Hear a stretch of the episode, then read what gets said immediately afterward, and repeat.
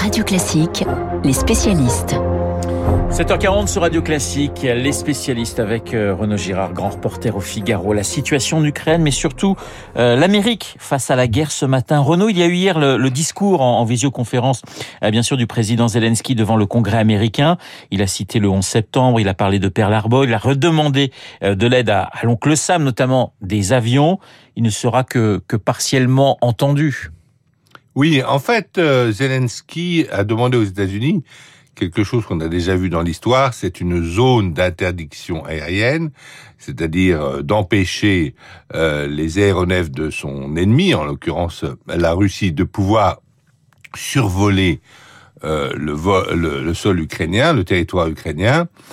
Et c'est en fait ce qui avait été demandé par les insurgés de Benghazi en mars 2011 contre le gouvernement centrale de Tripoli du colonel Kadhafi et qui avait été obtenu avec euh, euh, une autorisation du Conseil de sécurité des Nations Unies. Il y avait eu abstention russe euh, à l'époque et donc les avions français, américains et anglais avaient pris le contrôle du ciel de la Libye et avaient même écrasé sous leurs bombes une colonne blindée qui se dirigeait euh, vers euh, Benghazi. C'est ce que demande euh, Zelensky au Congrès américain. Alors ça voudrait évidemment dire une entrée en guerre.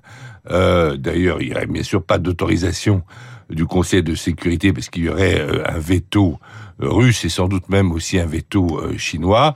et c'est évidemment quelque chose que ne peuvent pas accepter les Américains parce que ce serait entrer en guerre directement contre la Russie. Il y a les mots de, Joe Biden également hier qualifiant euh, Poutine de, de, criminel de guerre. Donc on est encore monté d'un cran dans le, dans le vocabulaire employé par euh, le président américain. Oui, c'était lors d'une réception à la Maison Blanche. Il est euh, interrogé par comme ça dans un couloir par une journaliste. Il revient et il dit oui, c'est un criminel de guerre. Bon, je ne suis pas sûr que ça aide pour les négociations futures puisque de toute façon, il faudra qu'il y ait des négociations futures.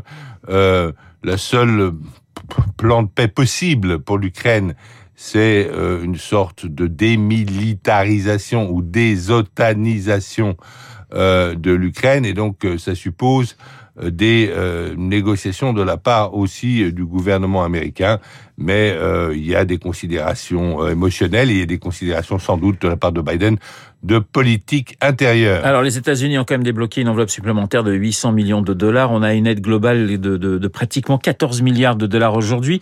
Et pourtant, Renaud, vous êtes assez critique ce matin vis-à-vis des Américains.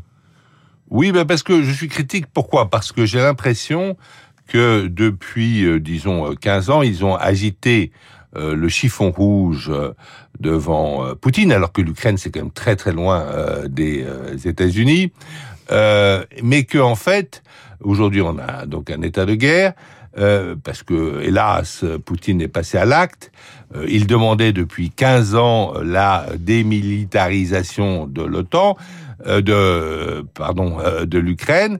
Or, euh, depuis deux, trois ans, on a vu euh, les Américains et l'OTAN est venu en Ukraine euh, entraîner les forces ukrainiennes, leur livrer les armes. C'est pour ça d'ailleurs qu'elles résistent extrêmement vaillamment aujourd'hui, ces forces ukrainiennes, parce qu'elles ont été très bien entraînées par l'OTAN. Et mais, mais malheureusement, les conséquences ne vont pas de tout ce désordre, ne vont pas être pour les Américains, mais pour nous, les Européens, puisque nous avons beaucoup de commerce avec euh, les Russes. Euh, notre énergie dépend en partie euh, des Russes et aussi toute notre agriculture, l'alimentation du bétail, etc.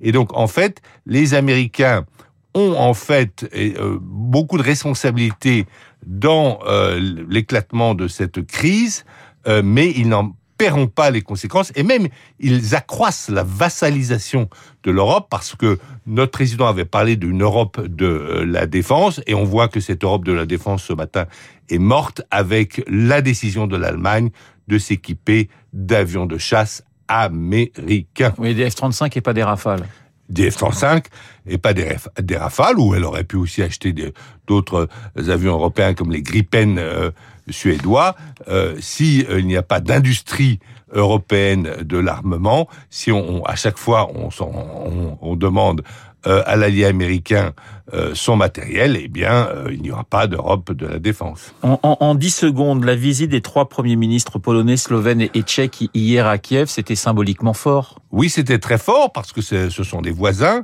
et euh, ça montre la solidarité, en tout cas la l'inquiétude euh, de euh, et ça montre aussi que Kiev n'est pas vraiment encerclé puisqu'en fait l'autoroute du sud est toujours ouverte hein, pour aller à Kiev, mais c'est un signe sympathique de solidarité de ces pays proches de l'Ukraine et c'est tout à fait compréhensible. Merci Renaud Renaud Girard, grand reporter au Figaro dans les spécialistes. Dans un instant, Marc Beau et son journal imprévisible. Il y a deux ans, jour pour jour, la France connaissait son premier confinement, épidémie, déclaration politique et quotidien totalement bouleversé. Marc dans deux petits